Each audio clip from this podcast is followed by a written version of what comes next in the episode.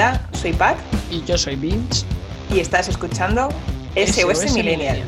SOS Millennial es un podcast creado por y para millennials, donde hablamos de todos aquellos conflictos y dudas existenciales que hemos vivido esta generación. Todo ello aderezado con la salsa de la vida, el humor, para que tanto las alegrías como los dramas nos sepan mejor.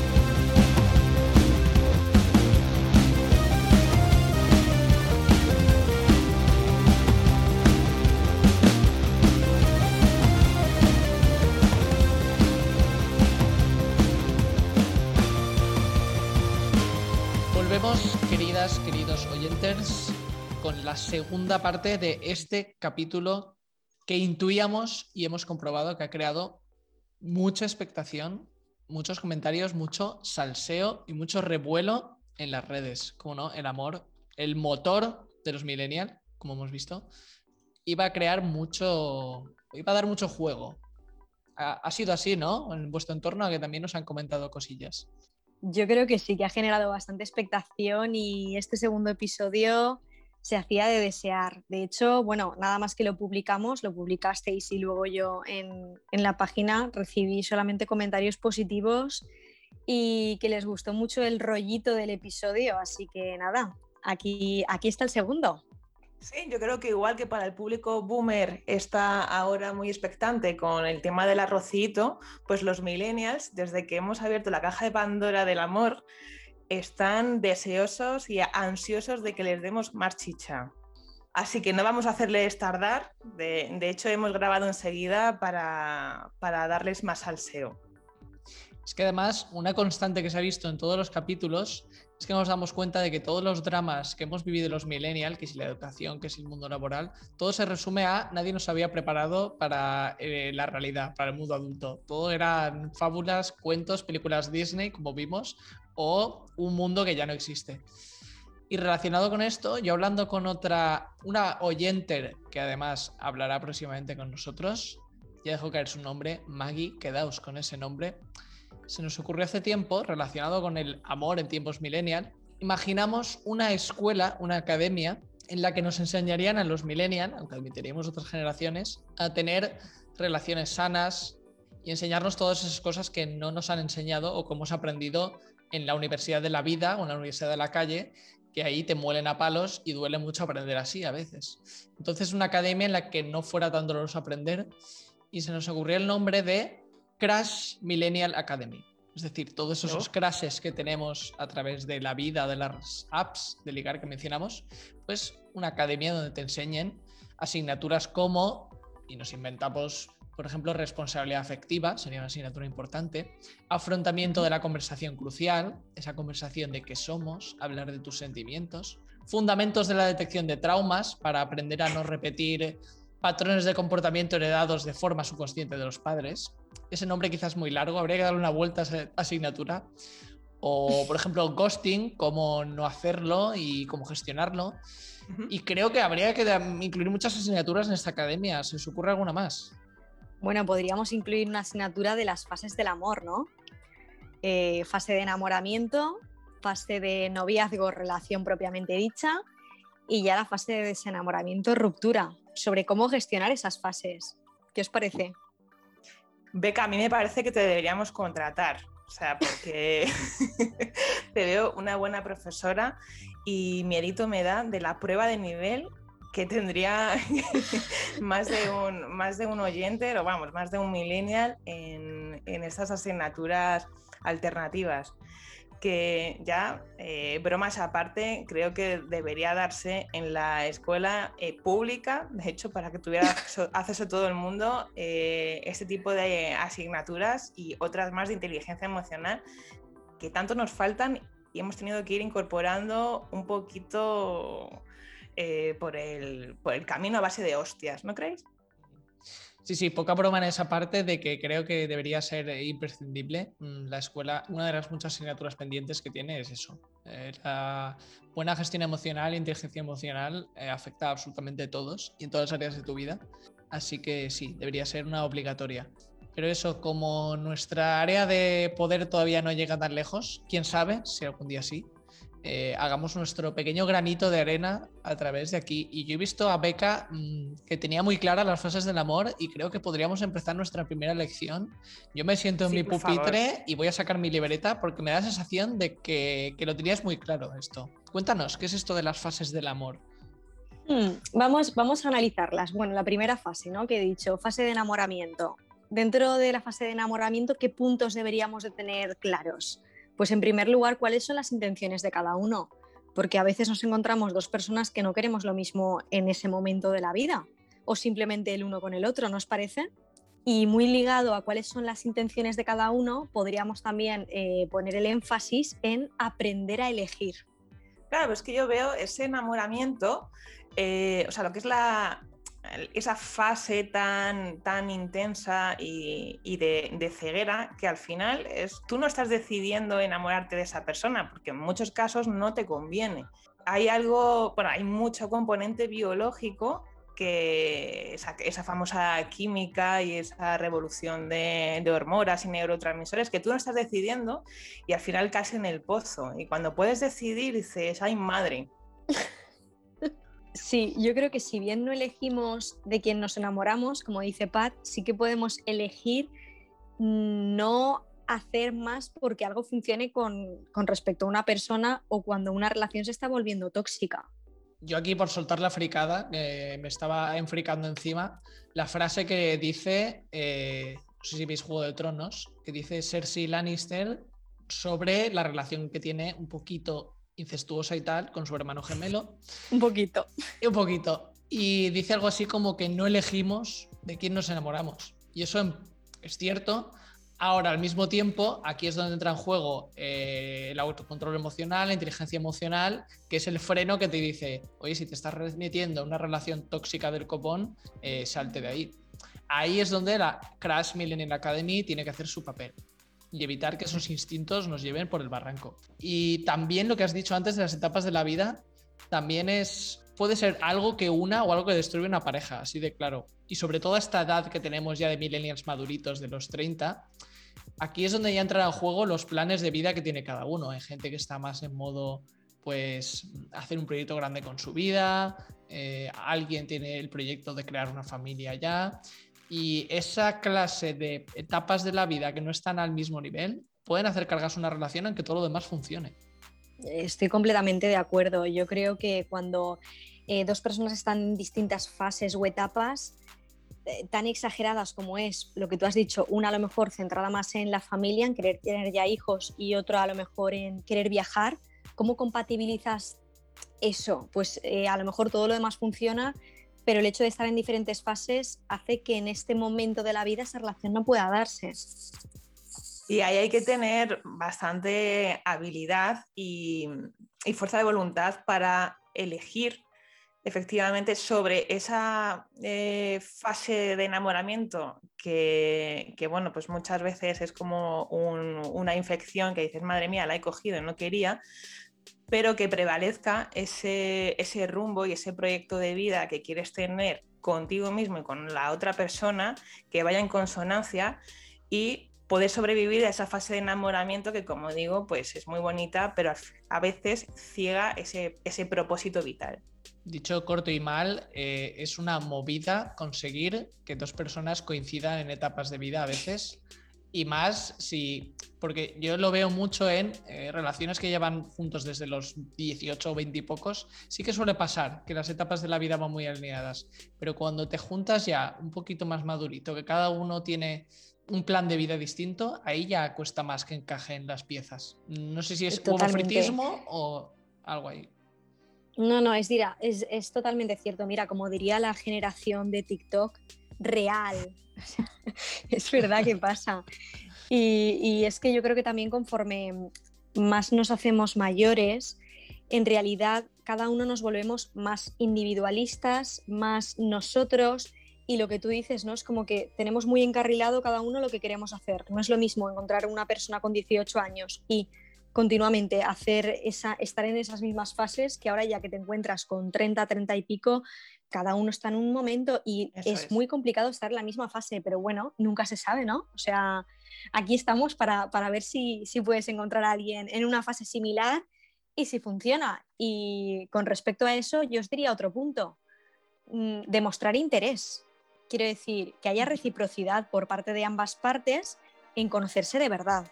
Sí, demostrar interés, pero en la otra persona, que aunque parezca una obviedad, muchas veces el interés es hacia ti mismo de, pues bueno, tener un acompañamiento sin más. O sea, la otra persona, por decirlo de una mala manera, te la repampinfla.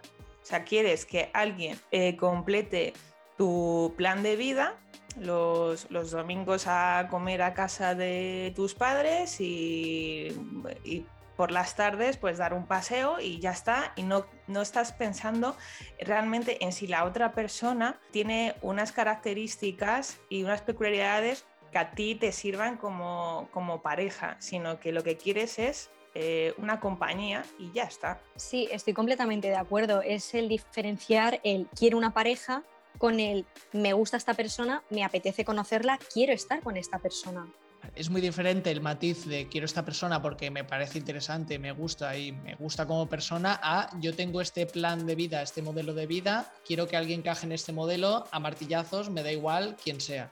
La persona como accesorio, o la pareja como accesorio, o la pareja como eh, es una persona que quiero que sea un compañero o compañero de vida. Ahí esa diferencia, sí, sí. Eso es.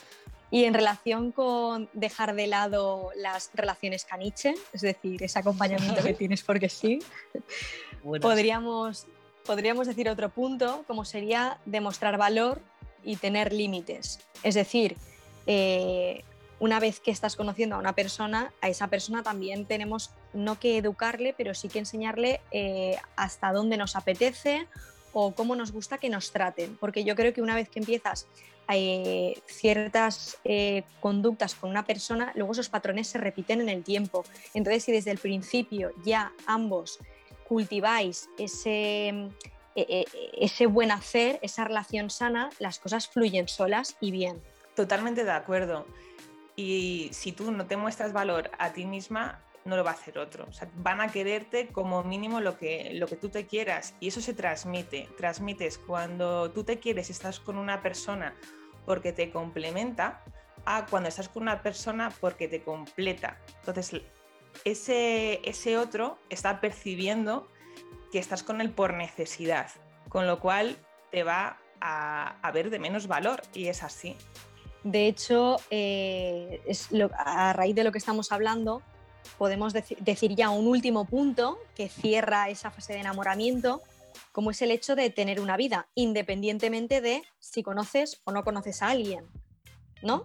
Estamos eh, hablando de fase de enamoramiento, cuáles son las intenciones o fases de cada uno, aprender a elegir, demostrar interés, demostrar valor y por tanto también tus límites.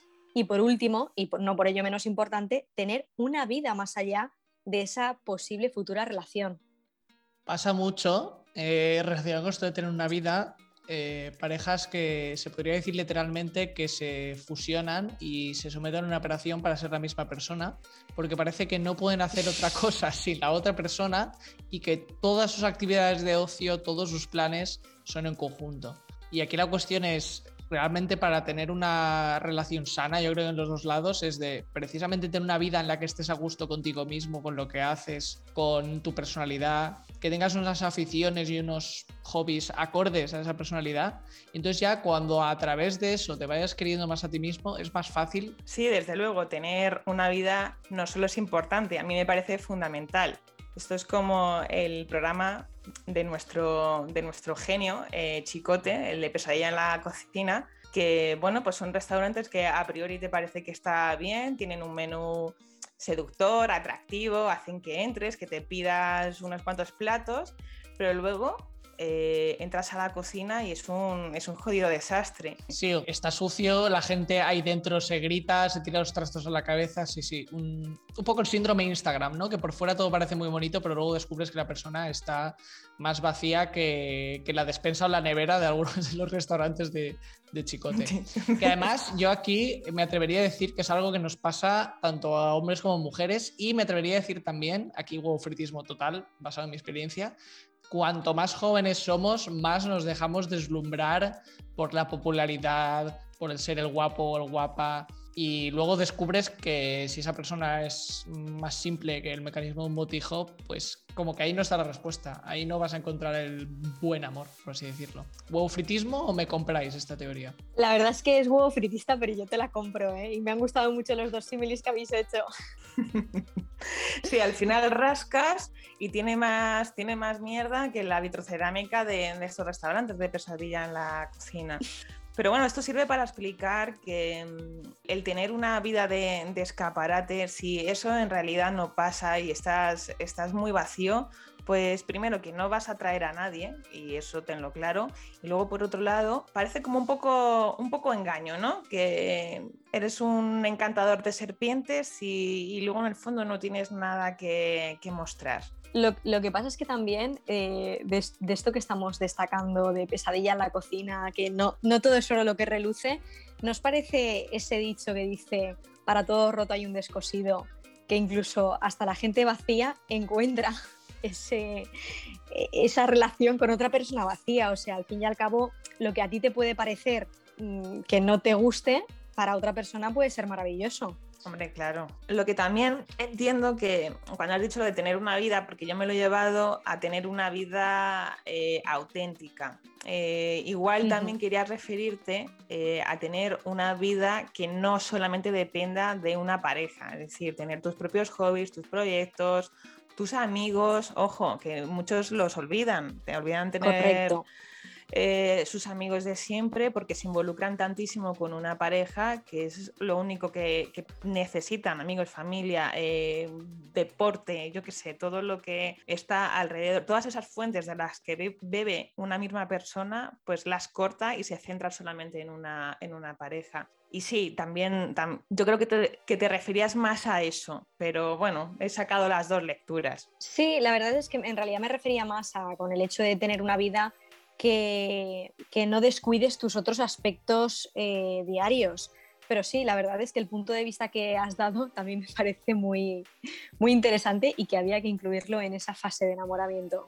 También es verdad que aquí estamos teorizando mucho y sí que es verdad que por ahí fuera existen, están entre nosotros, como los aliens de Expediente X, existen parejas de simples que son tremendamente felices y existen parejas que en realidad son la misma persona y hacen absolutamente todo juntos y son felices. O sea, que dentro de que objetivamente sí, no son el ejemplo de amor y relación sana, pues hay gente que le funciona. Sí, porque lo de los polos opuestos se atraen, eh, sí y no. Vamos, a mí me ha parecido eso un, dicho que en, mi caso tampoco creo que, me haya servido. No sé vosotros, lo de los polos opuestos se, se atraen. Quizás sí, pero que funcione una relación de verdad siendo tan opuestos, no sé yo. Quizás eh, lo que tú dices, eh, una atracción inicial, pero cuando ya hablamos de algo más serio, ¿no? cuando ya pasamos de esa fase de enamoramiento a una fase de noviazgo, si no hay compatibilidad, eso no se desarrolla por ninguna parte. Claro que aquí yo voy a entrar, eh, señorita Beca, yo creo que necesitamos una segunda clase, que es la de qué pasa cuando se acaban, perdón por esta frase que me da arcadas cuando lo digo, la frase de mariposas en el estómago. Yo no sé qué se inventó esa expresión, uh. pero me, entra diabetes de tanto azúcar y de tanta dulzura excesiva. ¿Qué pasa cuando llega esa fase que todo el mundo nos desenvolvemos muy fácil cuando estamos con las hormonas por las nubes? ¿Qué pasa cuando ya te has leído la política de cookies de la otra persona, eh, has leído sus pros y sus contras y ahí qué hacemos? ¿Seguimos? ¿Nos vamos? ¿Buscamos las mariposas en otro sitio? ¿Nos quedamos con los cadáveres de las mariposas? ¿Qué hacemos? Vamos a pasar a la fase de noviazgo. Pues en la fase de noviazgo yo creo que lo que tú dices, o, esas mariposas van para alguna parte, pues las enterramos tal cual, ¿no? Entonces, el, primer, el primer bache de las mariposas sería estilos de vida compatibles, valores comunes, mm, es decir, que, que podáis desarrollar, que ambas, que ambas personas puedan desarrollar una vida compatible y que vayan encaminados hacia más o menos unos mismos fines. No todo tienen por qué hacerlo igual, como hemos dicho, o sea, no, estas parejas que son prácticamente iguales e idénticas no, no tiene por qué ser el, el, modelo ideal, pero sí una compatibilidad alta para que funcione. Y llegados a este punto que has dicho la compatibilidad, em, sería interesante que hablásemos de unos ingredientes para esta construcción y la manutención de la pareja sana, que todas vienen con la C. Y la compatibilidad, como tú bien has dicho, es fundamental. Para, es como la antesala de construir cualquier relación. Y es que es una compatibilidad a muchos niveles. la compatibilidad física, emocional, intelectual y espiritual. O sea, creo que esas, esas cuatro compatibilidades tienen que ser ingrediente necesario. A ver, a ver, desarrollame esa teoría. ¿La teoría de las compatibilidades o de las Cs? Vamos a empezar por la de las Cs. Ojo, ojo, ojo, que huele a que la profesora Pat eh, tiene aquí una teoría que ha desarrollado en su doctorado del amor. ¿eh? Cuéntanos, cuéntanos, por favor, que estoy sacando eh, la libreta de apuntes. ¿De qué va esto? No, ¿de qué vas tú sacando libreta? Eso era yo, ¿no? Que soy la, analógica. Tú deberías estar ahí con eh, Evernote o esas cosas. Con un iPad, ¿no? Me has enseñado. De vez en cuando vuelvo a la prehistoria como tú, al old schoolismo. Afila el lápiz y no me sirve portaminas. Bueno, eh, hay una teoría, y esto, mira, en, en, una charla de esas, cuando podíamos salir tranquilamente sin mascarillas, me recuerdo en una conversación con, unos amigos y uno de ellos me, sacó las Cs y dije, ¿pero qué es eso de las Cs? Y me nombró como tres. Y como íbamos a hablar de este capítulo, pues lo rescaté y dije, a ver, las, las famosas teorías de las Cs. Y encontré unas cuantas y otras pues que me he inventado porque ya sabéis que me gusta darle mi, mi toque de sal y pimienta. Entonces, la primera sería eso, la compatibilidad y una compatibilidad pues a, los niveles que hemos hablado. Eh, física, pues es mm, incuestionable, ¿no? O sea, cualquiera que diga lo importante está en el interior tiene, tiene razón, pero la letra pequeña es que si no te entra por el ojo, no, no vas a seguir eh, progresando y, y, yo creo que vamos a ser honestos. ¿Vosotros qué pensáis? Sí, sí, aquí lo de, ay, no me seas superficial, la belleza está en el interior, que sí, pero el físico también es una parte importante e imprescindible. Tiene que haber un, mínimo y yo diría que no tanto un mínimo. Y eso no nos convierte en superficiales ni en, ni en inmaduros ni nada de eso. Es un ingrediente imprescindible más del coctelazo dificilísimo de explicar que es el amor. Punto. Es que, de hecho, es imposible que tú te enamores de una persona si esa persona no te atrae y lo primero que te entra es lo que hay físicamente. Luego está claro que si no se complementa con otras cosas, como hemos dicho, que a lo mejor puedes conocer a una persona y dices, ay, no veo más o no, o no me compatibiliza más, pues ya no sigues en adelante, pero el físico es un factor. Es un factor importante y ojo, esto no quiere decir que todos tengamos un mismo patrón de belleza, porque lo que a uno le puede parecer atractivo, a otro no, y viceversa. Exactamente, y la, belleza sí puede ser algo, algo más objetiva, pero el atractivo no lo es. Eh, el atractivo es subjetivo y de hecho no es solamente un aspecto físico, sino yo creo que ahí está metido eh, pues la voz, los gestos, el olor. Eh, bueno, además eso está estudiado, no, me lo estoy sacando de la, de la manga aquí me voy a meter en un charcazo, voy poniéndome el neopreno y voy mirando a ver que no, venga el árbitro con la tarjeta morada. Y aquí me gustaría preguntaros, porque hay unas pequeñas diferencias entre género que creo que existen en cuanto a la atracción física.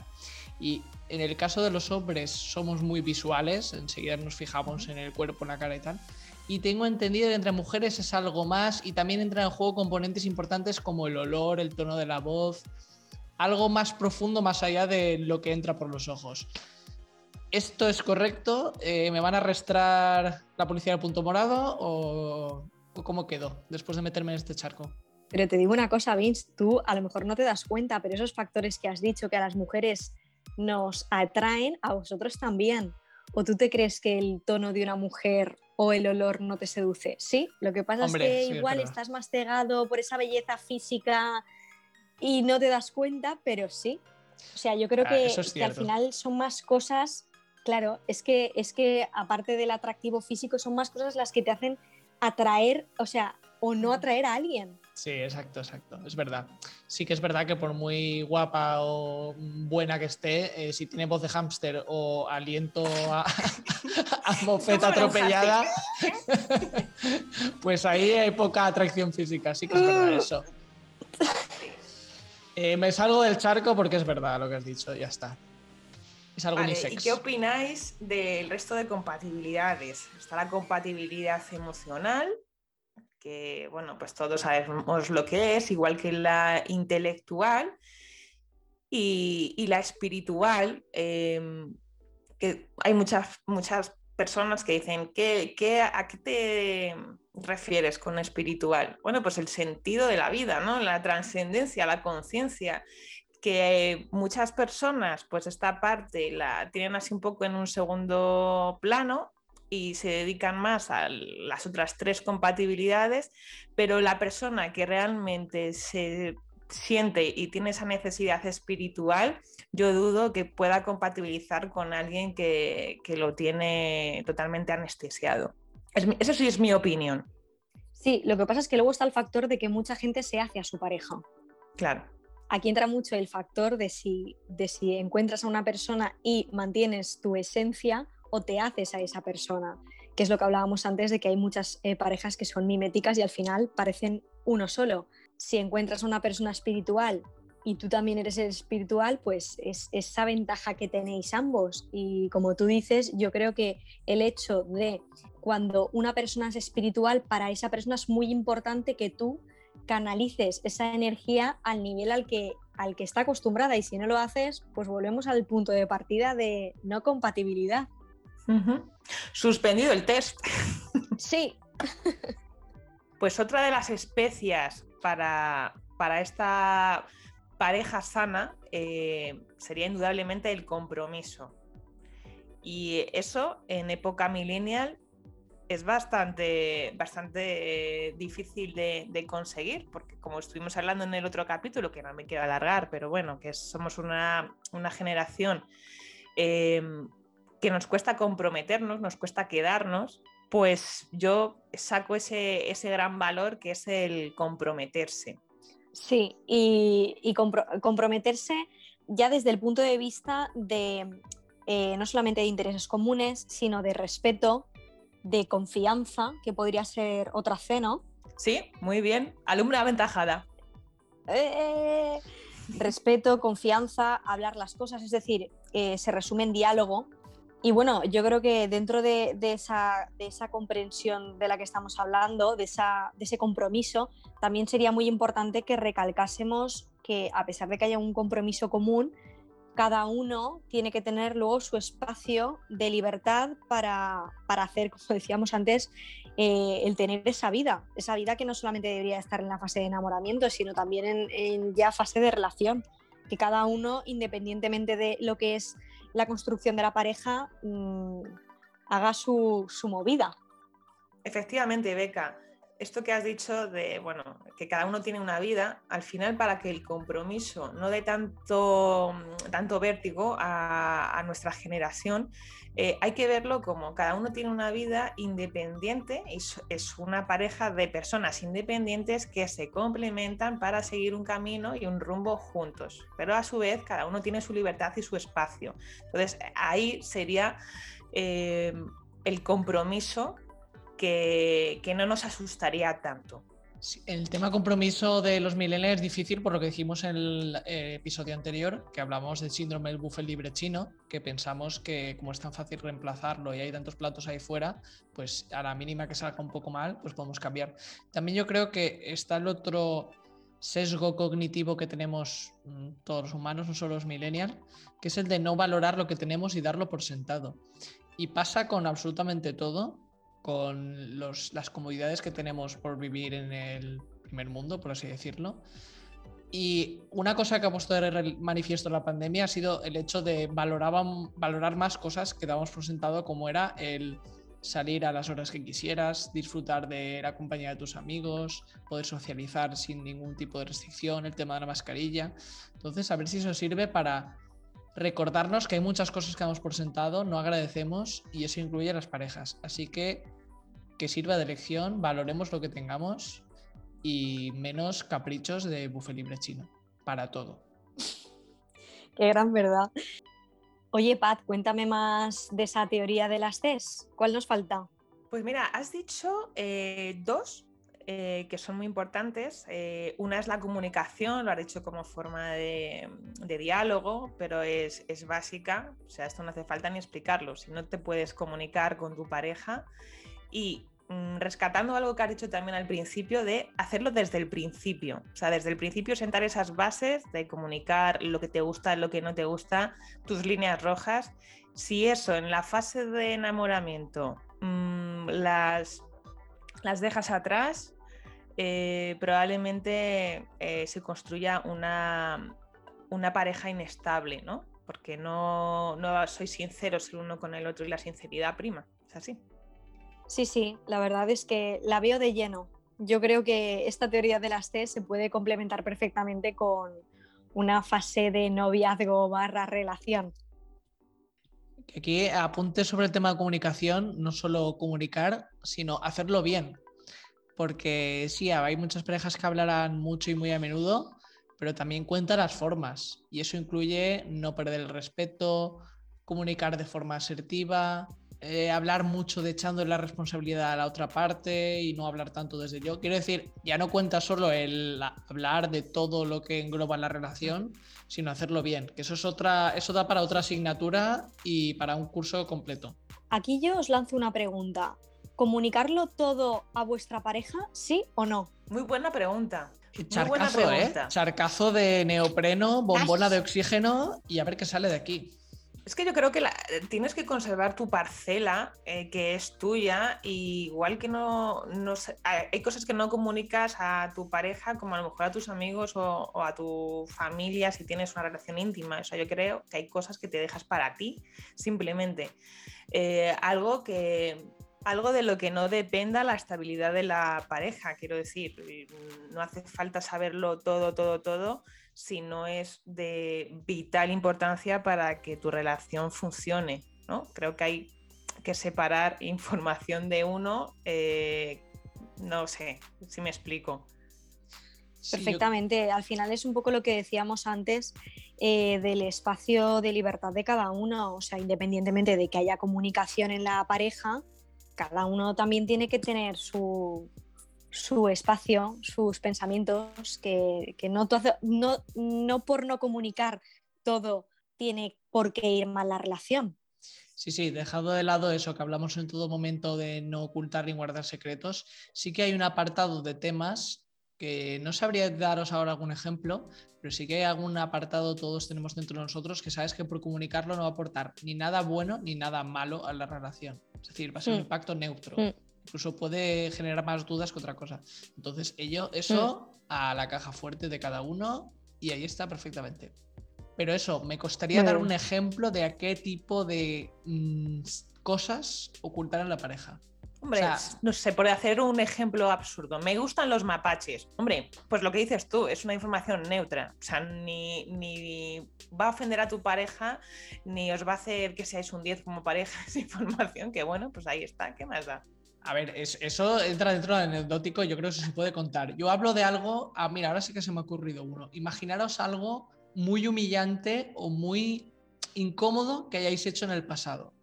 ¿Lo contaríais a la pareja? Pues supongo que depende de la confianza que tengas con esa pareja, ¿no? Y de, y de también cómo sea tu pareja.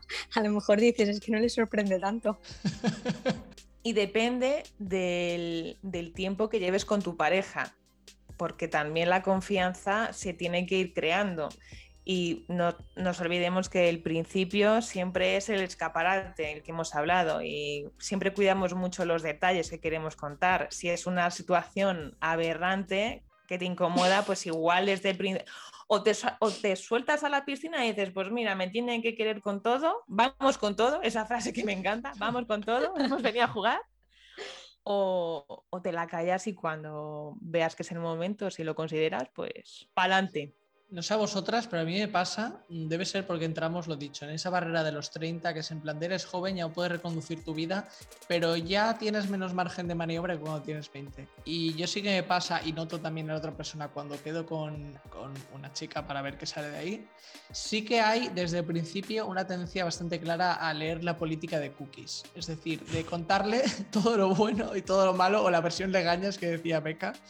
Eh, un poco un poquito contractual, en plan de que sí, yo tengo todo lo bonito que has visto en mi perfil de Tinder, lo que te muestro ahora mismo, pero que también que sepas esto, esto, esto, esto. Eh, ¿Lo aceptas o no? ¿Firmamos el contrato? No tan a saco, por supuesto, pero sí que hay un poquito de no te oculto esto, vamos a ser claros desde el principio. ¿Os pasa también? Pasa, y yo creo que es maravilloso, ¿no? O sea, a lo mejor no, como, como dije en el anterior episodio, diferenciando sincericidio de sinceridad, no, no dices todo, no dices todo lo, bochornoso como, como has referido antes, pero sí que intentas decir, oye, que esto es lo que hay, ¿sabes? O sea, yo no sé qué es lo que habrás visto, qué esperas de mí, pero Chati, aquí estoy, aquí soy yo y, y si te gusta, te debe gustar tal y como soy. Sí, sí, tal cual. Y también pasa al revés, eh, justo lo que habéis dicho de que ya tenemos una edad, el tiempo lo valoramos de otra forma, nos conocemos más, sabemos lo que queremos, lo que no, o deberíamos estar cerca por lo menos.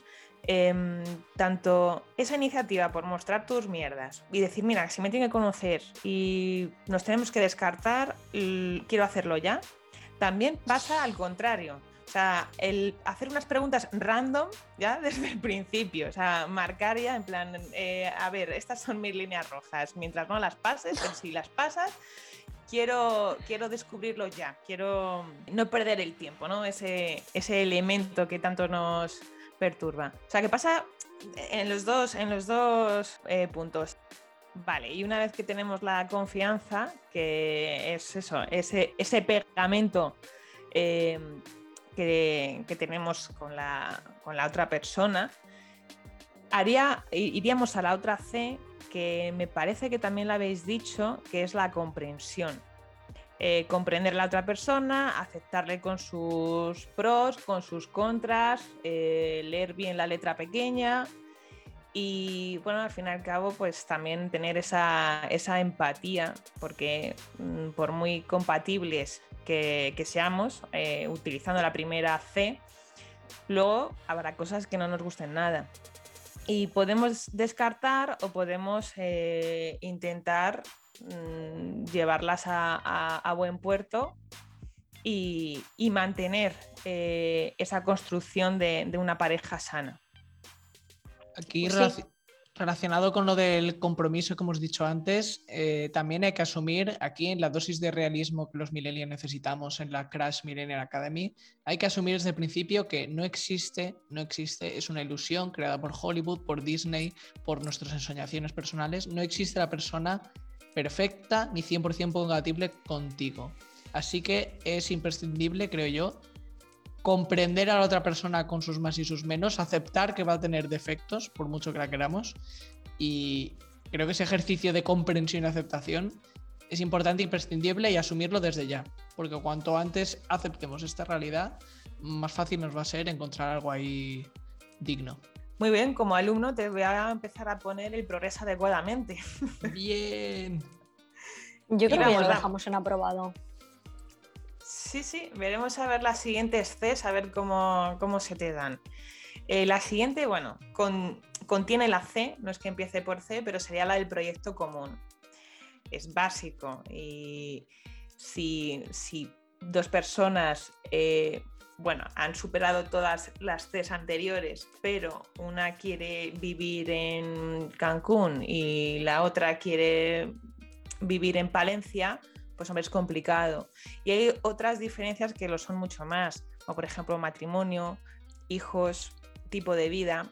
Y eso, eh, a mi forma de ver, es un error no hablarlo o incluso negociarlo desde el principio, porque luego una, si lo puedes, lo puedes mencionar así como, mira, yo es que no quiero ser madre o yo no quiero ser padre. Y entonces la otra persona eh, dice, bueno, ahora, eso es un error, porque esto luego, pasados unos años, eh, llegan a esa conversación y dicen, bueno, vamos a tener hijos.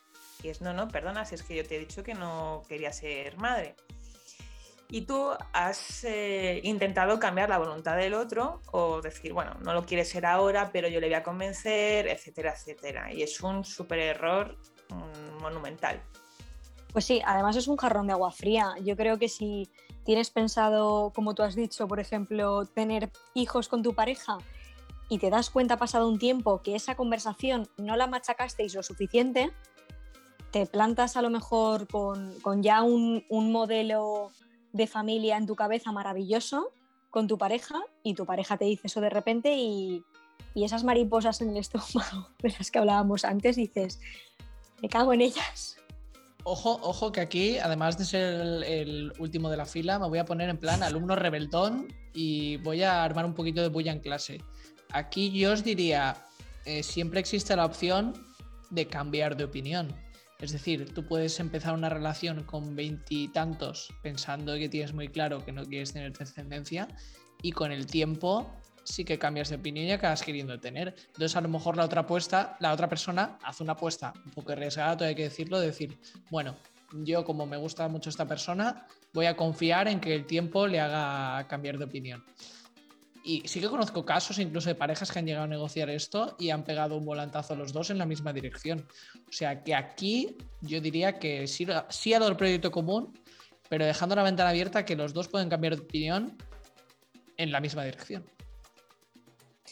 Vince, rememorando el programa de Furor Furor, he de decirte que te vamos a dar un mini punto porque ha sido muy buenas apreciaciones. Vamos, me estoy acercando al notable ya, ¿eh? Brindemos por los cambios de opinión. Nada de mayoría absoluta, democracia, todo lo que queráis. Pero hay que, hay que tener en cuenta que eh, cuando una pareja se forja una edad más avanzada no es lo mismo echarte el noviete del colegio con 15, que por supuesto vas a cambiar de opinión 8.000 veces, que ya con una vida y un propósito de vida estructurado. Entonces, ojo con saltárselo porque al final repercute un poco en lo que hablábamos antes del interés, ¿no? Tienes que interesarte en lo que quiere el otro, no imponer lo que quieres tú a toda costa con la premisa de, bueno, ya cambiará. Como somos tan cambiantes. Entonces sí, existe el cambio de opinión, existen las circunstancias, pero también eh, hay que respetar una voluntad sólida de otra persona. Sí, es que el punto del proyecto común yo creo que es sobre todo relevante cuando, cuando estamos en una determinada edad como puede ser ahora mismo la nuestra. No es lo mismo que tú empieces con, con 20 años una relación que la empecemos ahora, que ya tenemos las cosas más claras, sabemos lo que queremos y, en cierto modo sí que hay que tenerlo en cuenta, muy en cuenta. Sí, como hemos mencionado antes, a los 30 eh, la velocidad de crucero ya es bastante grande y maniobrar a esas velocidades ya cuesta más. Entonces sí, hay que tomar mejores decisiones y lo dicho, eh, leer la política de cookies y el aviso legal y política privacidad desde el principio. Ser claros y no ocultar nada, lo dicho, desde el principio, aunque suene muy frívolo y muy como si fuéramos en una entrevista de trabajo. Es triste, pero es cierto. Pues sí. Y ya nos quedan dos Cs que estas pues son un poco del toque canallita nuestro. Esta no la vais a encontrar en ningún artículo formal, el nivel de huevo fritismo supongo que mm. es alto en estas CES. Sí, ya vamos por huevos revueltos, o sea, ya, no es ni huevo frito, ya eso es mega machacado. y, y sería, por favor, hacerme un redoble de tambores o algo. Ya añadiré el efecto de sonido en la edición. Bueno, pues uno sería cama. Esto también lo pondría en las compatibilidades, ¿no? Pero, jolín, eh, cama, pasión, aunque no sea la fase inicial de enamoramiento de la que ha hablado antes Beca, pero sí que tu, pareja te tiene que, te tiene que atraer, ¿no? y esto lleves un año como que lleves 10 eh, o lleves 20. Si esa pasión se, se acaba, pues puede desestructurar todo lo demás. A no ser que quieres un amigo y pues está muy bien, pero bueno, estamos hablando de, parejas. Y qué, maravillosas son las reconciliaciones. Ah. Ojo, ojo. Pero las reconciliaciones, para eso en una pareja tiene que haber, como tú has dicho, atracción y, y no perder esa pasión, esa magia. Eh, Así me, es. ¿Me estoy montando una película dirigida por Quentin Inventino o con reconciliaciones quieres decir acabar una discusión echando un polvazo? ¿Esto, Bueno, esto es va por ahí que- o me he perdido aquí? Eh, claro, claro, claro. Sí, sí, sí, sí. Esto lo he tirado ahora por ahí. Si, Vale. si no está el vínculo afectivo sexual, ¿cómo, cómo reconciliáis? Es que hay muchas veces que, que hay que tirar. Hay que, hay que tirar de otra parte. Sí, jugando a las cartas no, Sí. no es muy No. Pasional. La verdad es que es como echar una palada de arena a un incendio, ¿eh? O sea, es efectivo, es así muy brusco y sí, puede servir para apagar el incendio de una discusión. Creo que no es la metáfora ¿Cómo? más romántica de mi vida, pero ahí queda. ¿Cómo, ¿Cómo lo arreglas cuando te traes los muebles de Ikea y no te vienen bien en la casa? Pues o le pones un poco de humor y de pasión o, o estarías de mala hostia todo el día y no puede ser eso. Total, total. De hecho, nos estamos poniendo la cabeza que si la comunicación, la confianza, la comprensión, jolín, pero si es que lo habéis resumido. tanto hablar, tanto hablar, vamos a ello. Sí, sí. Chicos, aquí tenéis la solución. Y bueno, la última, la última C, que hay veces que es incluso mejor que un polvo regulero o un buen polvo, es la comida. La comida. Os reiréis, os parecerá absurdo, pero, jolín, o sea, ¿nos ha pasado alguna vez de ir a comer con alguien y decir, madre mía, o sea, primero el otro está a dieta o me está mirando mal porque estoy comiendo esto? O es intolerante a algo que a mí me encanta, o no soporta el olor de algo que es que yo lo comería a todas horas. Mm, ojo, eh, que eso a mí me puede parecer una de las líneas rojas. No, sí, sí. eh, a mí no me parece ninguna tontería. Primero, porque, eh, como todo el mundo sabe, todos los oyentes saben, la comida es eh, el leitmotiv, el hilo conductor de casi todos nuestros episodios. Y ojo que Alberto Chicote, Chicote, por la C, también empieza por la C. Casualidad, no lo creo. Así que sí, Causalidad. causalidad, creo que hay aquí. Efectivamente, la compatibilidad en la comida, porque además aquí voy a hilar más profundo todavía. La apertura de mente hacia la comida, hacia la gastronomía, hacia experimentar nuevos sabores, eso transmite otros valores positivos de la persona, que es precisamente eso, no tiene miedo a experimentar, apertura de mente. Y la gente está asquerosita de, no, a mí no me gusta el queso, no me gusta el tomate, no me gusta cosas así, pero no porque tenga intolerancia o le siente mal, sino por, por esa cerrazón o llámalo X, a mí también me resta bastantes puntos, ¿eh?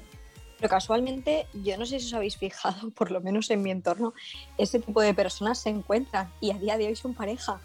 Esas que comen tres o cuatro alimentos y que en su casa se hace tortilla, jamón y poco más, pues Eso están es. juntas a día de hoy. Yo creo que igual hay un Tinder de eh, personas a las que les gustan los cuatro alimentos y no más de la tabla.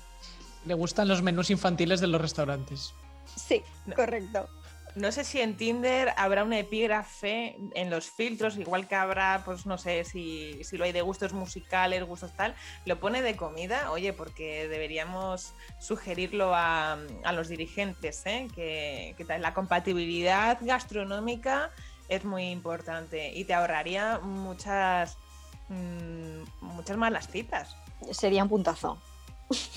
Sí, es que de hecho hay, ya hay varias apps de este tipo que en el perfil puedes señalar parte de estas líneas de compatibilidad que parecen muy secundarias que no lo son. Y esto incluye perfiles en los que pones tu orientación ideológica, tu religión, incluso tu signo del zodiaco, porque hay gente que también lo considera como un Uh. imprescindible. Entonces eso, la verdad es que la línea de líneas rojas, yo sí que diría que hay unas más importantes que otras, pero hay otras que parecen secundarias, como la comida, pero esconden bastante más detrás, ¿eh? Ojo ahí. Sí, sí, sí, pero es muy verdad, ¿eh? Eso.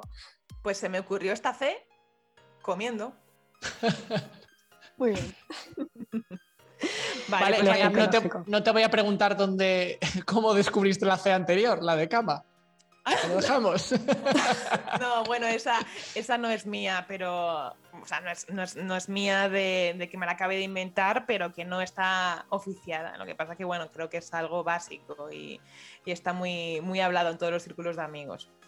Eh, por resumir y recapitular todas las C, porque ya nuestros oyentes se habrán perdido, Eh, por resumen, sería la compatibilidad a nivel físico, emocional, intelectual y espiritual, el compromiso, la comunicación, confianza, comprensión, proyecto común, cama y comida.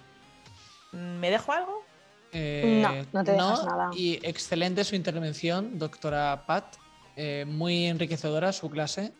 Ahora, eh, dentro de nuestra tradición de desvariar, todo esto ha venido a raíz de un desvarío mientras Beca estaba dándonos su clase de las fases del enamoramiento. Así que creo que va siendo hora de volver a clase original.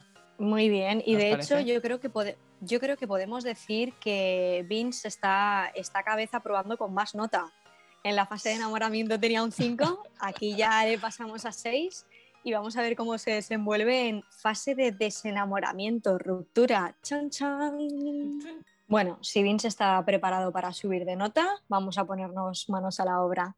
En primer lugar, fase de desenamoramiento, pues ser maduros, honestos y evitar las perlas de las que hablábamos el otro día, de ghosting, breadcrumbing y similares. Es decir, eh, en algún momento hay que afrontar que, se ha acabado el amor, hay que ser sinceros con el otro y hay que decir por nuestra parte que ya no sentimos lo que teníamos que sentir. Yo de hecho conozco casos atroces de, por suerte son excepcionales, pero relaciones de años que acaban con un mensaje en Facebook de, lo siento, ya no quiero que seguir viéndonos, o incluso eh, ghosting, de después de muchos años eh, no querer tener la conversación de, eh, mira, lo dejo por esto. O sea que, y esto deja un daño muy, muy gordo y traumático en otra persona, porque una parte importante del desamoramiento es el cierre, la conclusión, y es imprescindible, creo, para hacer el duelo, porque no deja de ser una muerte metafórica, una ruptura, es decir, alguien que ha formado parte de tu vida de repente ya no va a estar, y eso es difícil de procesar. Y si a la otra persona no le dejas hacer un cierre correcto, eh, tengamos un poquito de responsabilidad afectiva, esa palabra que hemos hecho al principio y que sería una asignatura imprescindible de Crash Millennial Academy. Claro, y es que en relación con ser maduros, honestos y decir que el amor se ha acabado, pues también está el tema de la empatía, que hay que colocarse un poco en la situación del otro y, hacer las cosas como nos gustaría que las hicieran con nosotros. ¿Qué piensas, Pat? Pues que tenéis toda la razón, la responsabilidad emocional y el respeto. O sea, tú tienes que respetar a esa persona que en algún momento quisisteis un montón, os queréis aunque sea de otra forma y creo que el, cierre de, esa, de ese capítulo de tu vida tiene que estar a la altura de lo importante que ha sido. Da igual el motivo, da igual que te hayan hecho daño, da igual que se te haya cruzado el cable, lo que sea pero el cierre tiene que estar a esa altura, a la altura de la relación, de la reacción, no del mm. motivo, me refiero. Y para que el cierre se produzca de verdad, mm, yo creo que también es muy importante aquí que haya distancia, porque ambas partes la necesitan, tanto el dejado como el que deja. El que deja necesita airearse, necesita eh, dejar a un lado la, la, fase más negativa de la relación y el que ha sido dejado tiene que recuperarse al mismo, que por cierto luego podríamos comentarlo, ¿no? Esto, ¿cómo, cómo debe de ser una fase de enamorarse otra vez de uno mismo? De hecho, la eh, Foro Coches, ese foro conocido en el mundo entero, tiene una frase que es muy de la Universidad de la Calle, pero creo que sería un buen eslogan, como dentro de las asignaturas de Crash Millennial Academy, que es en las rupturas, contacto cero y al gym. Es decir, el contacto cero, ojo, pero es muy importante precisamente para hacer esa fase de duelo y no alargar innecesariamente ese dolor. Y la parte del gym creo que forma parte del tema que has mencionado que estaría bien desarrollar más adelante, que es el de volver a encontrarse con uno o una misma. Y a propósito de esta distancia, yo creo que también es muy importante eh, la parte del dejado de, que deberíamos de este consejo no pedido, pero que hay que darlo sí o sí, no rogar, respetar la decisión del otro y tener amor propio. De hecho, creo que mi, primer post de beca o, de mis primeros era eh, algo así como llámame locarra, pero no soporto las medias tintas, las migajas de pan para las palomas. Así que si no nos dan ese amor que, ese amor o, esa altura de amor a la que esperamos, eh, pongamos tierra de por medio, espacio, distancia y silencio. Muy bien, muy bien. Exactamente, cuando la herida está todavía que duele, es mejor no echar más, más limón o más sal o como algo que escuece, algo que pica, ya sabéis. Contacto cero. Eh, ir al gimnasio, mm, dejar de regar esa planta, hay mil metáforas, pero lo que se trata es cortar ese enganche que, y, ese, ese acostumbramiento. Tú te has acostumbrado a la presencia de la otra persona. Si mm, no está en primera línea, pero va regando poco a poco, al final eh, es una historia que continúa y de la que no puedes despegarte. Y es un duelo, como ha dicho Vince, es que no deja de ser un duelo. Sí, aquí importante también el apunte de no rogar y no arrastrarse como un gusano o gusana, porque no hay nada más anatractivo, iba a decir en inglés. Antierótico. No, hay nada más antierótico y poco atractivo y que te resta más valor que precisamente el rogar, el arrastrarse. Y relacionado con esto, en parte de la investigación de este episodio, encontré que en inglés existe una página que se llama eh, algo así como cómo recuperar a tu ex.com, Estuve mirando los datos de tráfico que tenía y no se exageró si tenía como medio millón de visitas al mes o una locura así. Y es una página hipercurrada que te lo cuenta todo en modo como si fuera una historia y te explica tiene, ojo, un test inicial para ver cómo de recuperable es esa relación. En algunos casos empiezas a hacer el test y te dice, mm, tienes un 0%, olvídate. Pero en los casos en los que sale, no sé, un 40% para arriba, te empieza a contar en una sucesión de un montón de información, un montón de páginas, cómo recuperar a tu ex. Que yo diría que es una de las búsquedas, es otro de los motores de la vida, ¿eh? ¿Cuántas personas han investigado alguna vez esa fase? Y también hay conjuros, yo he visto como, sí, especie de oraciones y rezos, ¿no? Para, para volver a, a, conquistar algo que, pues, pues que está muerto y lo que tienes que hacer es asumirlo y cultivar ese amor propio que precisamente te, estás dando la oportunidad, que igual pues no lo tenías, no lo tenías cultivado y es el momento.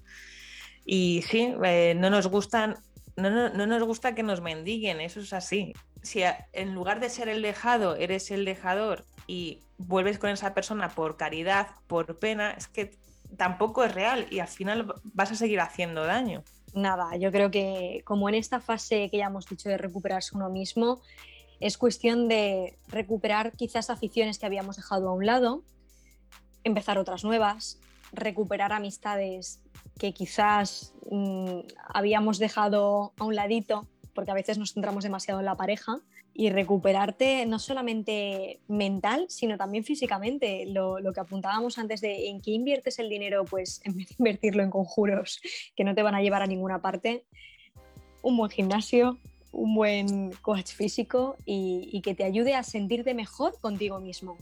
Es, cuestión de recuperarte en, muchos aspectos de tu vida que, que tenías abandonados. Mucho decimos del gym, como buenos forococheros, pero hay otro gym que considero muy importante, que es el gym, el gimnasio de la mente. Es decir, después de mm. una ruptura, eh, es muy típico que te cuestiones con partes importantes de tu vida, de por qué a mí, por qué ha pasado. Y entonces aquí viene, dentro de esta fase de reconstrucción, la parte importante de aprender, es decir, de ver que ha podido fallar, ser consciente de todo lo que ha ha salido bien y ha salido mal para no repetir los errores, porque es muy típico de cuando vives de forma inconsciente, eh, enseguida saltas a otra cosa, el famoso y erróneo dicho de un clavo saca otro clavo.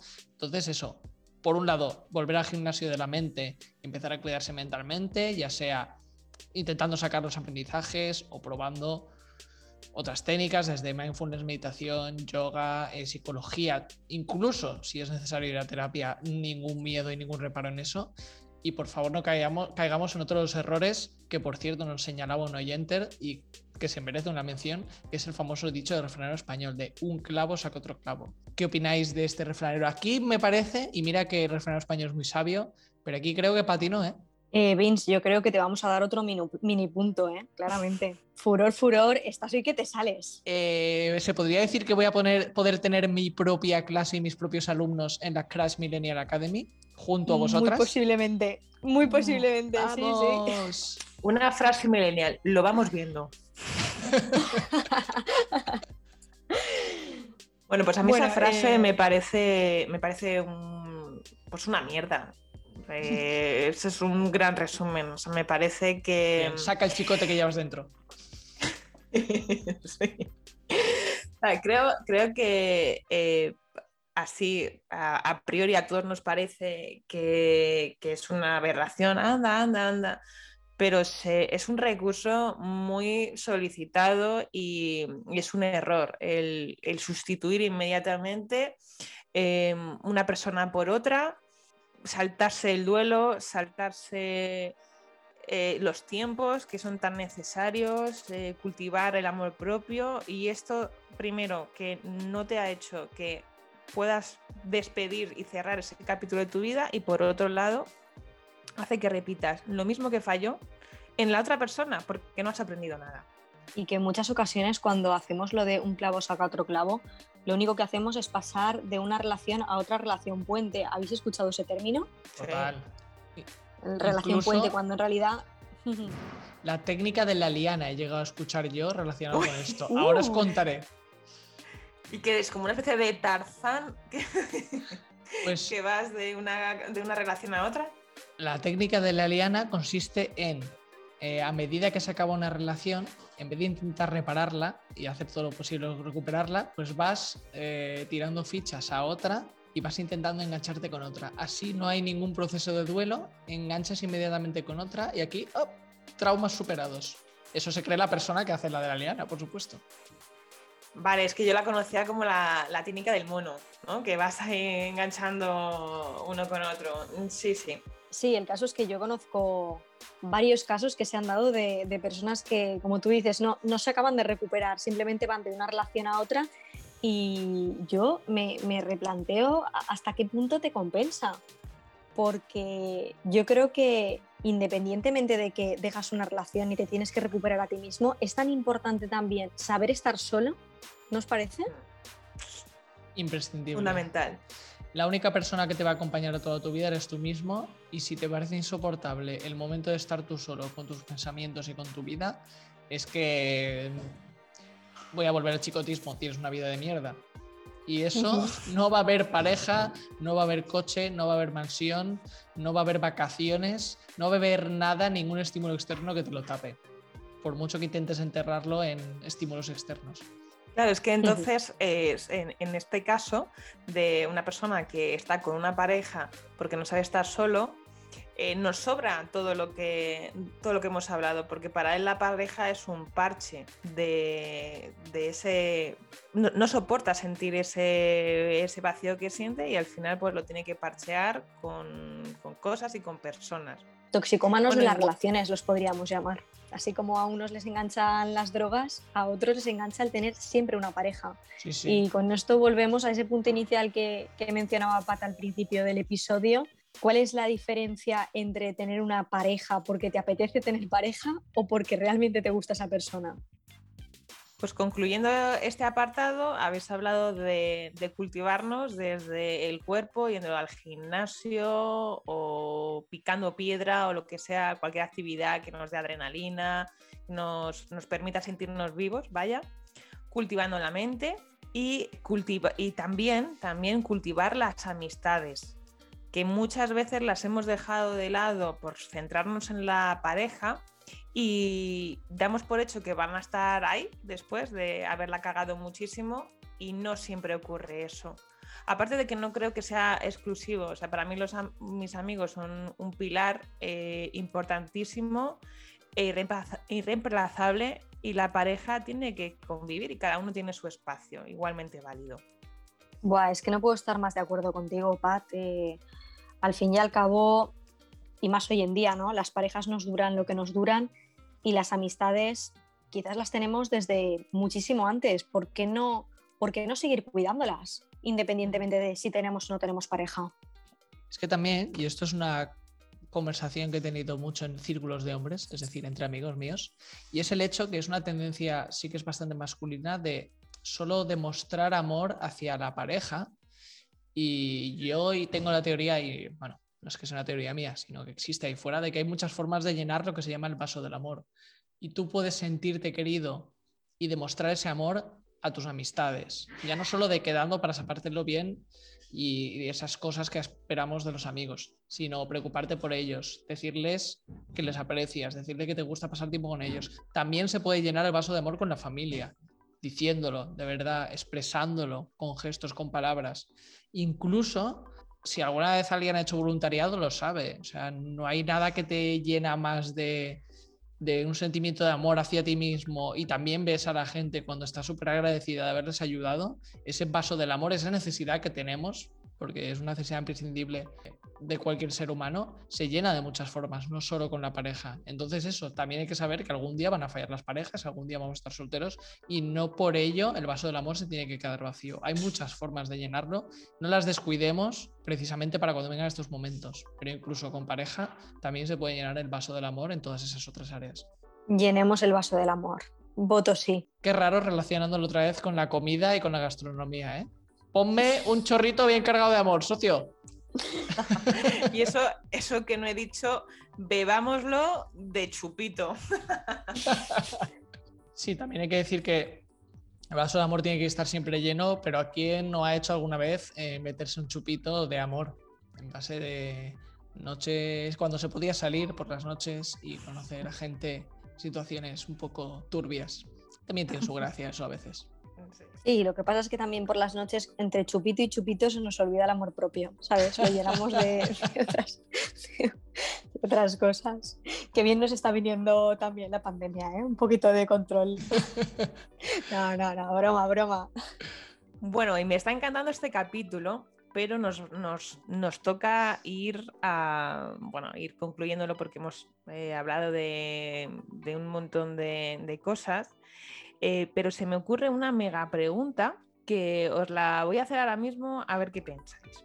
Mm, hemos hablado de la importancia que es la familia, eh, la importancia que son los amigos, el amor propio, vital, necesario eh, para, darlo a los demás, pero mm, por mucho que tengamos más o menos prioridad al encontrar a alguien especial, esa pareja, ya tenemos muchos amigos, ¿no? Pero es como algo normal y socialmente aceptado que tengamos pareja. ¿Por qué monopolizamos a veces nuestra vida por una pareja? ¿Qué nos da una pareja que no nos da otra persona? ¿En qué nos vemos reflejados con una pareja que no nos pueda dar una amistad, un, familiar, un, me, refiero a amigos íntimos. No sé si me estoy explicando. O sea, ¿qué, ¿por qué eh, damos tanta importancia al rol de la pareja? Qué, pregunta más buena, ¿no? Bueno, yo creo que un poco también es por la sociedad en la que vivimos y, por los llamados eh, mensajes subliminales que nos envían, como encontrar a tu media naranja. Al final nos hacen pensar que para estar completos necesitamos a alguien y un poco lo interiorizamos y en realidad tenemos como esa necesidad de completar nuestra vida con otra persona. Hay una frase de un publicista francés que se hizo escritor, aquí me pongo las gafas de pasta, se llama Frédéric Beibeder, es un estilo, si os gusta la escritura así muy directa y muy canalla, tipo Chuck Palahniuk o Bukowski, este es muy del estilo, y una frase mm, suya... Me encanta Bukowski. Pues este hombre te encantará. Y uno de sus mejores libros se llama 13,99 y una de las frases que más repite en el libro es la gente feliz no consume. ¿Qué significa eso? Que en el momento en que a la gente le decimos que no va a ser feliz hasta que no tenga pareja, ahí se generan un montón de necesidades que, oh, esos mercados, esa publicidad te va a llenar ese vacío. Así que sí, parece que hay un interés bastante generalizado en pensar que eh, no seremos felices y completos hasta que no encontremos una media naranja. Desde luego que esas dos teorías os las, os las compro por mencionar que Chapala que es de mis autores favoritos, el que has mencionado, y creo que me has recomendado ese libro alguna vez. Em, pero bueno, al margen de que eh, está todo pensado para, dos, mm, vas a comprar y viene todo en pack o de dos o familiar y eh, en las bodas siempre te ponen Patricia y acompañante y cosas así, ¿no? Está bien visto. Y de hecho, si estás soltero, te dicen que qué pasa, que no encuentras a nadie o, ha pasado algo, ¿no? Dan por hecho que la, es la consecuencia de una ruptura, no, no, es una elección que hagas así de, de primeras. Pero yo pienso que damos tanta importancia eh, a la pareja porque no deja de ser una proyección de nosotros mismos. Por eso atinamos tanto en que pues sea muy compatible a ti, sea una persona con la que confíes plenamente, que ese proyecto común no deja de ser una evolución tuya. Y por eso es tan importante esa, decisión de, con quién pasas, por decirlo de forma Disney, el resto de tu vida. Sí, sí, puede ser. sí que es verdad que cuando, cuando hablamos de que buscamos una pareja con la que tengamos un estilo de vida compatible y, unos valores comunes es porque en cierto modo queremos vernos reflejados en, esa persona. Por eso es tan importante el hecho de sentirnos completados.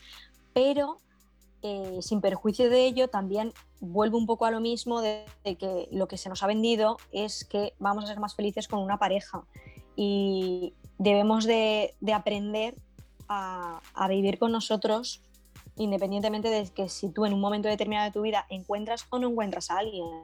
Sí, desde luego que nos ha vendido que la vida es más fácil en, pareja. Eh, a ver, yo soy una, soy una romántica, aunque sea muy independiente, y creo que la vida puede ser muy bonita, incluso más fácil, eh, siendo dos. Pero, pero, bueno, te tiene, te tiene que compensar y, mucho. Luego, eh, está claro que la elección de, pareja, pues en algunos casos ocurre lo mismo que con las carreras universitarias, que las deciden demasiado jóvenes cuando todavía pues somos muy analfabetos emocionalmente, ni siquiera nos conocemos a nosotros mismos, no nos ha dado tiempo a cultivar ese amor propio, eh, nos hemos creído demasiado que hay que estar con alguien pese a lo que pese y repetir los patrones heredados de tus padres, tus amigos, etcétera, etcétera. Y bueno, esto te hace que, observes el tipo de parejas que hay. a mí también se me, ha ocurrido eh, hacer un símil con, los tipos de contratos laborales, ¿no? Tenemos, todos conocemos las, las parejas, que yo llamo parejas tipo oposición que una vez que la has encontrado ya tienes plaza fija. O sea, no hace falta ni currártelo, ¿no? Es tu, novio de siempre y, vas a... Bueno, hay gente que se toma excedencias, ¿no? Pero sabe que luego vuelve al, al redil. Eso suena. ¿Conocéis de esas? Alguna que otra. sí. Ahora mismo no tanto, ¿no? Por esa impermanencia de los millennials, pero, pero antes era, era pan de cada día. Luego tenemos las parejas de contrato hasta fin de obra. Cuando, cuando se cargan los intereses, los proyectos, eh, pues, pues fin, fecha de fin. Tenemos las parejas indefinidas que, no, lo saben ni ellos lo, que son. Eh, parejas temporales, parejas temporales que, mm, bueno, pues son a lo mejor parejas tipo puente de las que habló antes Beca, y las malas y tóxicas parejas, las temidas de sustitución. Eh, ¿Qué os ha parecido en mi símil de parejas laborales? Pues creo que esto te da para otro doctorado, como el que nos has puesto antes, y para otra clase de... Definitivamente lo tuyo es la física teórica, física teórica aplicada al amor, podría decirse. Teorías todas ellas muy interesantes. Y aquí también diría que pese a las teorías que nos ha sacado la doctora Pat a lo largo de las clases de hoy, a pesar de las clases muy profesionales sobre las fases del amor que nos ha contado Beca, el elemento que se repite en todos estos casos, el concepto que se repite en todas ellas es el mismo, que es el amor propio. Así que yo creo que la forma de concluir este episodio es dándole las gracias al amor propio por sus lecciones y recordar que siempre tiene que estar ahí, tengas la relación que tengas. Muy, muy válido ese cierre final y además tenemos que recordar algo y es que la vida es tan sabia que si no nos sale bien a la primera, a la segunda y vamos a caer una tercera, nos vuelve a poner la misma piedra para que recordemos por qué no hay que pasar por ahí. Muy bien, pues solo nos queda repartir el amor y llenar el vaso del amor dando las gracias a nuestros oyentes. Gracias por estar ahí una vez más. Y también se llena mucho el vaso del amor. Pat, pregúntame cómo se llena el vaso del amor también. ¿Cómo se llena el vaso del amor también? Qué pregunta más oportuna. Dejándonos likes, dejándonos comentarios y suscribiéndose en Spotify, en iBox, en YouTube y en todas nuestras plataformas. Muchas gracias, Beca, una vez más por juntarte con nosotros y a ti, Pat, como siempre, por estar ahí. Muchas gracias y hasta pronto. Yo, chicos, quería daros las gracias por dejarme participar en estos super episodios. Me lo he pasado fenomenal con vosotros. Sois unos tíos majísimos. Y bueno, que nada, que muchísima suerte y que la gente os tiene que escuchar más a menudo porque vale la pena. Un besito muy fuerte.